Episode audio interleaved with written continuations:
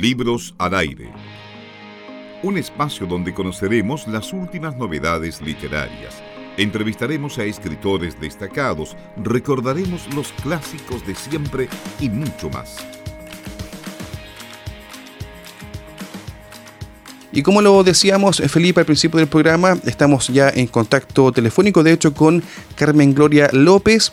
Ella es eh, periodista y también escritora y ha publicado hace algunas eh, semanas el libro La venganza de las cautivas. Carmen Gloria, ¿cómo estás? Muy buenas tardes y bienvenida a Libros al Aire. Muy buenas tardes, muchas gracias por tenerme aquí en Libros al Aire y buenas tardes Felipe y Eduardo. Buenas tardes. Para nosotros es también un gusto, Carmen Gloria, poder conversar contigo, sobre todo a propósito de este libro, un libro que nos llamó bastante la atención cuando vimos que estaba disponible para poder eh, trabajar con él. Y lo primero y que siempre preguntamos es cómo surge en el fondo esta idea, cuál es la principal motivación que tienes tú para escribir y plantearte una historia o un libro como este. Mira, eh, la verdad es que esta historia me llamó la atención cuando yo estaba trabajando en un programa como consultora de guion del programa Algo Habrán Hecho, eh, por la historia de Chile, un programa que dio TVN hace unos años, y ahí salió como un poquito el pasar en un nexo eh, el tema del sitio de la Villarrica, me enteré, debo confesar, con un poco de vergüenza por primera vez en mi vida, que la Villa Rica había estado sitiada durante tres años, entre 1598 y 1601, durante la Guerra de Arauco, y que de sus 500 habitantes aproximados habían sobrevivido solo 26. 24, em, perdón. y me llamó la atención y empecé a pensar en ese minuto en una serie que desarrollé para TVN que se llamó Sitiados. Eh, justo en la época en que ocurrió después el terremoto de Chile, el 2010, donde ustedes allá lo pasaron bastante mal. Y yo vi, de hecho, de hecho imágenes desde mismo Concepción con, con mujeres que organizaban cosas en, en, pueblos un poco más alejados, eh, se preocupaban de los sobrevivientes, de qué hacer con los niños, y pensé que en una crisis como la del sitio de Villarrica, seguramente ellas también tomaron ese tipo de liderazgo y, escribí una serie que al principio estaba muy centrado en ellas, los personajes principales eran mujeres, y luego la serie en el desarrollo, como ustedes saben, el trabajo de guion es bastante más colectivo que el de la literatura, por lo tanto hay que negociar algunas cosas, eh, y em, en ese momento entonces la serie se volvió un poquito más mixta, más masculina, más de guerra, y yo me quedé con este bichito dando vuelta, que era rescatar la voz de las mujeres que habían vivido eso. Eso es venganza a las cautivas. Ahora, ¿cómo surge este, mm, este rescate de información? ¿Hay un trabajo bibliográfico detrás? ¿Cómo fue ese proceso? Mira, yo cuando empecé a hacer la novela ya había, por supuesto, avanzado mucha investigación para la serie de Sitiados, investigación que hice yo, que me asesoré también con un grupo que me ayudó mucho, que se llama Historia Mapuche, eh, que es un grupo de profesionales jóvenes, eh, fanáticos del tema de la historia mapuche que no conocemos. Leí a José Engoa, eh, leí un libro que me ayudó mucho que se llama Historia Inédita de la Villarrica, que es de Juan Guillermo González, un local de Villarrica. pero luego cuando hice la novela quería agregar algo nuevo entonces me puse a buscar más información y ahí fue cuando encontré una cosa que no había, de la cual no me había enterado para ser sitiados, que es que hubo un juicio en 1610. Em, en realidad la residencia contra el gobernador Rivera eh, incluyó un cargo contra el capitán Hernández, que era un señor al que habían mandado a rescatar a la gente de la rica a fines de 1600 con muchos soldados, muchos recursos, mucho dinero, y él nunca llegó allá. Se distrajo repoblando Valdivia, un tiempo en Osorno, el capitán se defendió diciendo que le habían dicho que estaban todos muertos, y el gobernador Rivera lo absolvió. En 1610, eh, parte de la residencia contra el gobernador incluye este cargo, que es porque absolvió a un capitán que no cumplió con su deber. Y ese hecho histórico, en el fondo, gatilla de nuevo esta revisita de mi parte, digamos, desde el juicio a estas mujeres, ¿no es cierto? Estas mujeres se sientan, yo me imagino que las escuchó el juez, que es una imaginación algo optimista de mi parte, porque lo más seguro es que haya escuchado solo a los hombres en esta época, pero yo me imagino que le tomó testimonio a estas mujeres antes de su sentencia final, para saber qué es lo que se pudo rescatar si el capitán Hernández hubiera llegado a tiempo, y para saber entonces, por lo tanto, si el gobernador Rivera había cumplido con su deber o no. Ese, es como el hecho nuevo que yo eh, uso en la novela para hacer esta estructura donde en el fondo estas siete mujeres dan testimonio frente a un juez. Estamos conversando con Carmen Gloria López a propósito de su novela La venganza de las cautivas. Ella eh, nos ha contado algunos detalles del libro, pero la verdad es que al leerlo, eh, Carmen, encontramos eh, muchas cosas, mucha información que de pronto nos hace también generar muchas más preguntas en realidad, Felipe. no sé si podemos contarle a la gente una suerte de reseña muy, muy breve, Carmen Gloria, desde tu punto de vista, con qué se va a encontrar el lector cuando lea este libro, cuando abra y cuando termine, sobre todo, de leer no voy a contar cuando termine porque bueno, quiero hacer un spoiler. no, pero mira, yo creo que este es un este es un libro donde el, lector se va a encontrar con siete mujeres que dan su testimonio. Las siete son muy distintas, vienen de distintas capas sociales, de distintas creencias, sus personalidades son diversas, pero todas vivieron y tienen en común el haber estado encerradas tres años algunas de ellas intentando eh, convencer al capitán a cargo de la rendición desde muy temprano en el sitio, porque obviamente ellas, yo creo que algunas de ellas se dieron cuenta que era una pelea inútil, que nos, por lo menos lo que yo pienso hoy, el honor militar no valía la pena tantas muertes, ¿no? Hay mujeres que perdieron hasta ocho niños.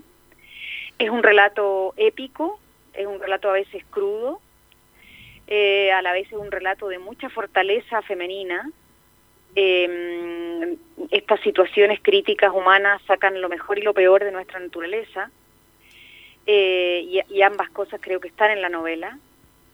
Se van a encontrar con unas mujeres un poco enojadas porque mm, no fueron oídos en su, oídas en su tiempo. Esto, va esto El juicio ocurre 10 años después.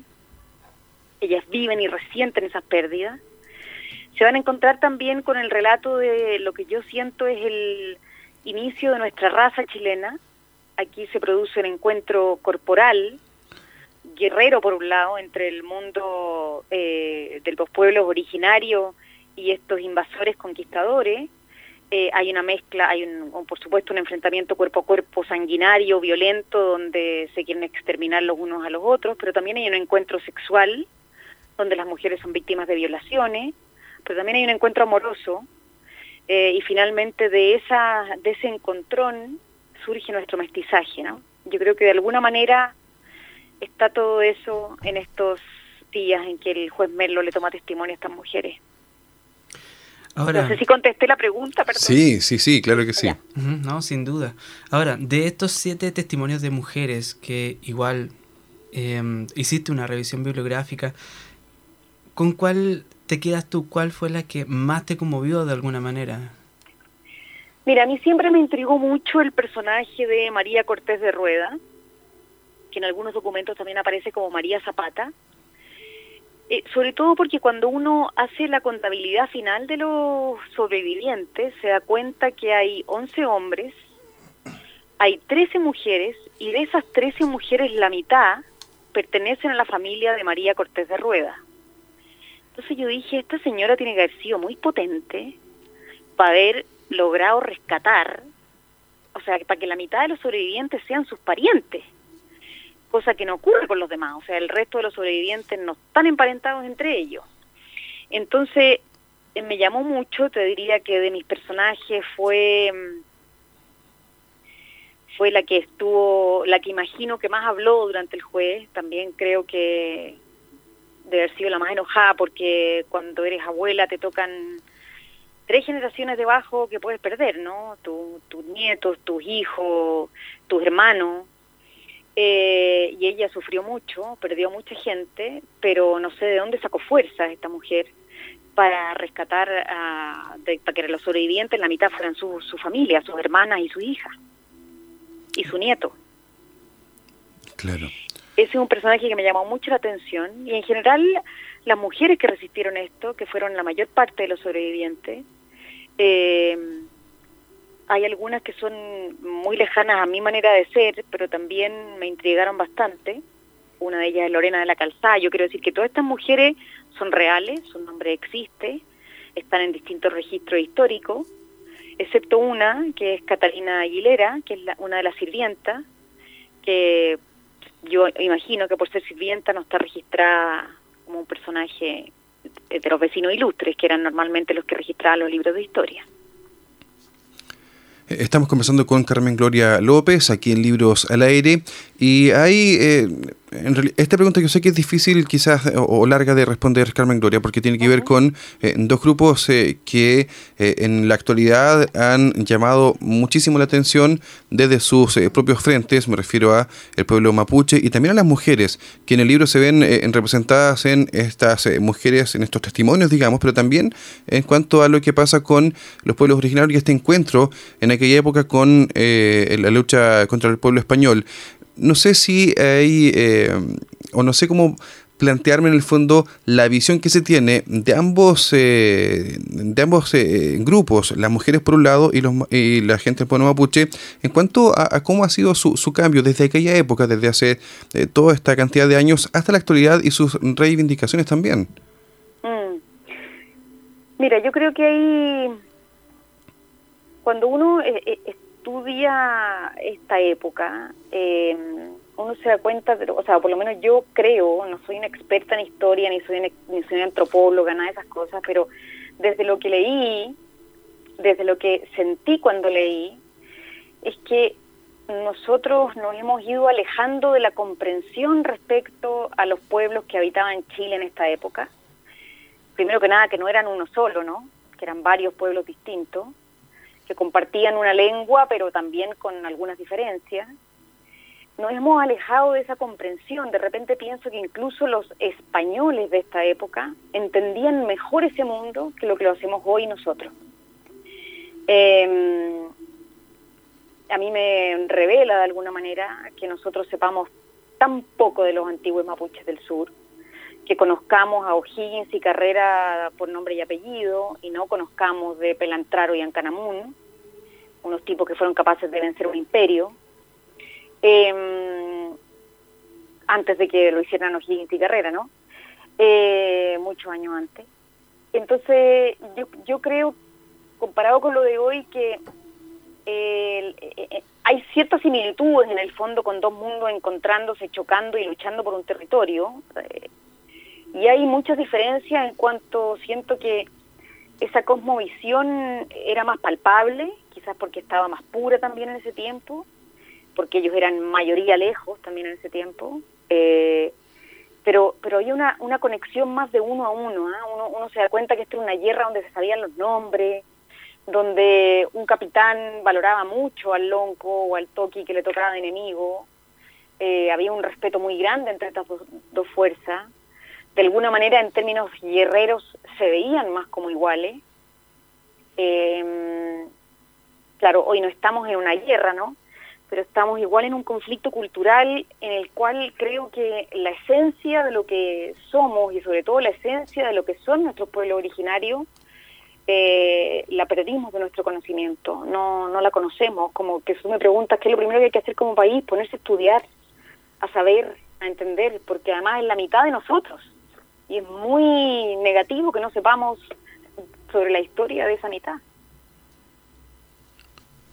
Claro, y esta reivindicación del pueblo mapuche que se hace a través de la literatura, em, en tu libro también se refleja una reivindicación de un grupo de mujeres en particular, cuyo legado también se perdió o se ocultó de la historia y que ahora llega a través de la venganza de las cautivas.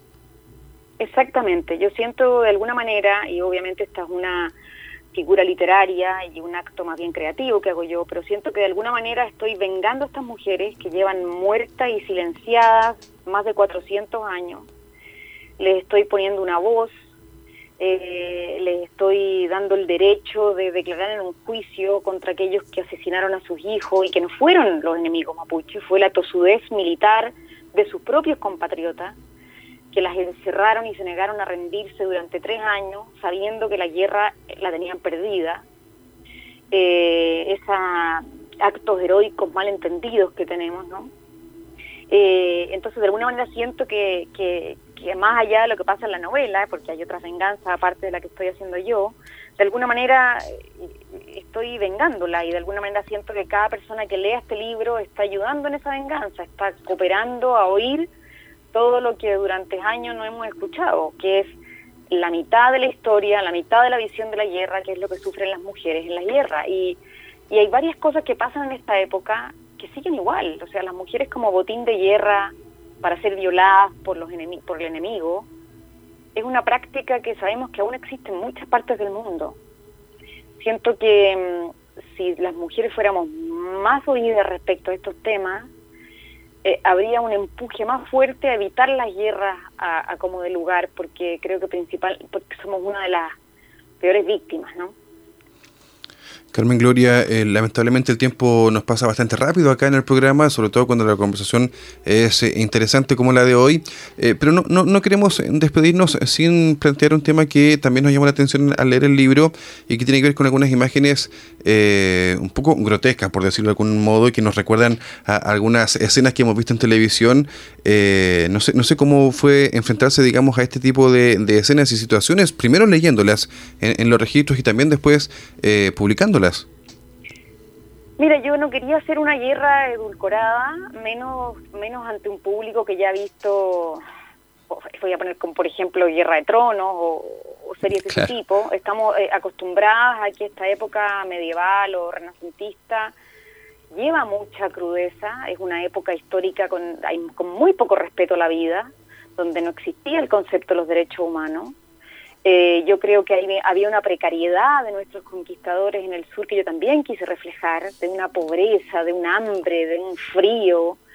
Espero que se traspase también en el libro, de, ritos muy sanguinarios, mm. de, de, algunas cosas muy crueles. La tortura estaba instalada como un derecho del dominador existente terrible y incluso yo te diría que cuando yo escribí Sitiados, que igual había escenas bastante fuertes, eh, en los guiones uno se aguanta un poco porque la imagen es, de repente más fuerte. Yo quise poner aquí en el libro esas cosas crudas también, porque porque no quise hacer una imagen de la guerra que, que no fuera real. Y la guerra es lo más crudo y lo más violento que podemos ver. Claro que sí. Igual me costó y algunos días sufrí mucho. Me imagino. Y, y sobre todo con, con todos los temas que tienen que ver con los niños, a veces no fue fácil. Lo imaginamos en realidad, eh, Carmen Gloria, porque, no sé, siento que son muy pocas personas las que podrían quedar indiferentes además ante escenas como esta, ya sean leídas o sobre todo también eh, escritas. Así es. Carmen Gloria, queremos eh, agradecer justamente tu, tu tiempo y la oportunidad de conversar sobre tu libro. Muchas gracias, de verdad, muchas gracias por el, por el interés y por darme este espacio. Así es. Agradecemos tu, tu entrega literaria, tus minutos, tus reflexiones también. Em, dejamos también invitada a todas las personas que nos están escuchando para que eh, lean, ¿cierto? La venganza de las cautivas, este libro de Carmen Gloria López que ya está en librería, si pueden adquirirlo. Nosotros lo tenemos, gracias, y también aprovechamos de mandar un saludo a Penguin Random House ah, qué bueno que lo tienen. Sí, claro, sí, lo, leímos para justamente trabajar la entrevista. Carmen Gloria, muchas gracias por estar con nosotros y te deseamos mucho éxito. Muchas gracias. Un abrazo grande a los dos. Igual que estés muy bien. Igual, gracias. Chao. Libros al aire. Siempre un placer en cada libro.